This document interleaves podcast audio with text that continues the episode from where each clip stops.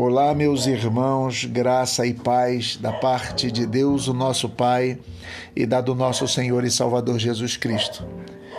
O meu nome é Jairo, sou pastor da Igreja Batista Filha de Sião, na cidade do Rio de Janeiro.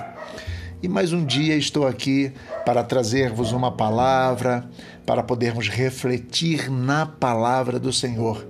Hoje trago para todos nós uma breve palavra no Salmo 34 Queria enfatizar um versículo 5 que me chamou a atenção, mas lerei do 34, 1 até o 6, que diz assim: Bendirei o Senhor em todo o tempo.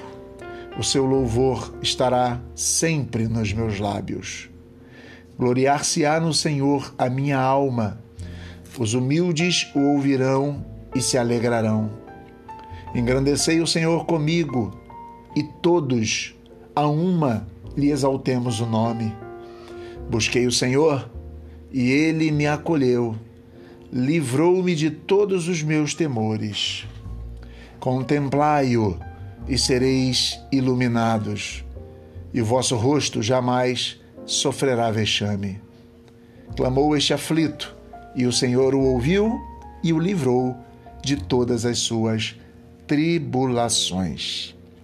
Esse é o texto que trago para vocês. E o versículo 5 é aquele que chamou minha atenção antes de ontem, quando estávamos aqui em casa, ouvindo uma canção e refletindo também neste texto. O versículo que me chamou a atenção é o 5 que diz: Contemplai-o e sereis iluminados, e vosso rosto jamais sofrerá vexame.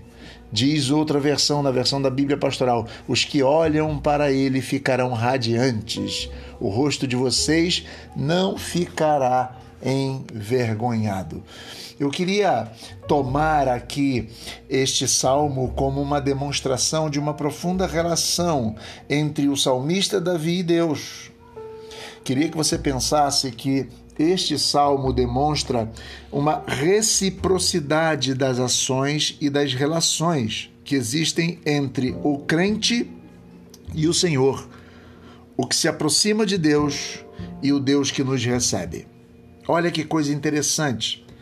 Eu queria pegar o versículo 4, o versículo 5 e o versículo 6 como demonstração desta relação que eu estou falando. O versículo 4 diz: Busquei o Senhor e ele me acolheu, livrou-me de todos os meus temores.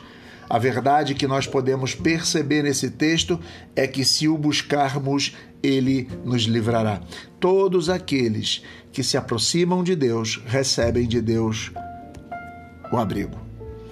É preciso lembrar-se claramente de que todo o que invocar o nome do Senhor será salvo, diz no Novo Testamento. Todo.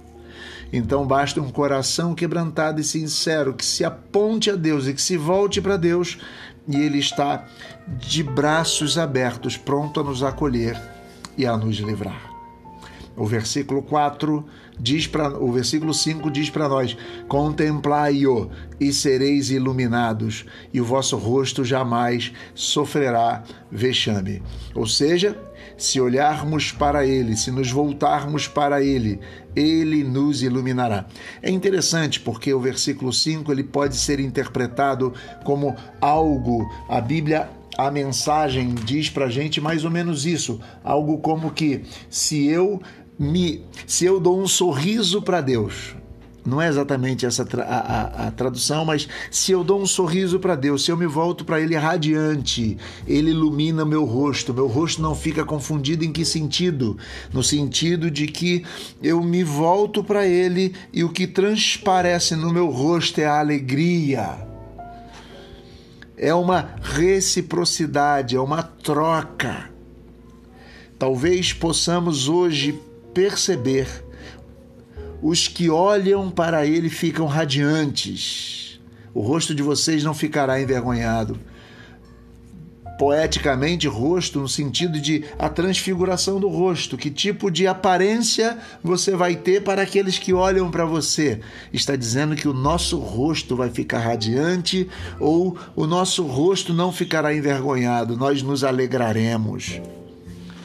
Olhamos para ele radiantemente e essa mesma radiação estará no nosso rosto.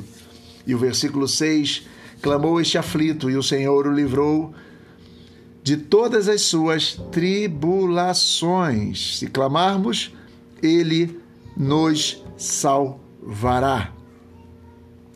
Isso é interessantíssimo, porque nós vimos no versículo 2 que eh, o salmista está chamando os humildes, e aqui é uma tradução clara para as pessoas pobres.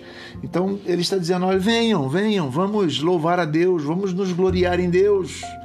Os humildes vão me ouvir, eles vão entender o que eu estou dizendo.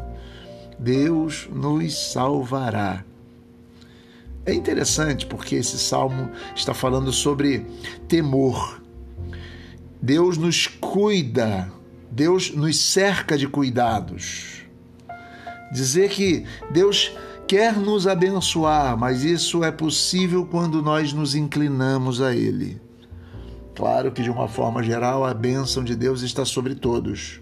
Todos. E até para aquele que não acredita na existência de Deus, embora eu acredite que ele seja um louco.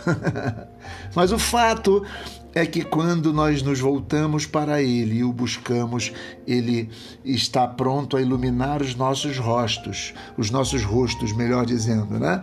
Ele está pronto a nos acolher, Ele está pronto a nos livrar, a nos livrar, Ele está pronto a nos guardar diante das circunstâncias. E eu quero deixar essa palavra para você. Espero que o seu coração seja tocado por ela em nome de Jesus.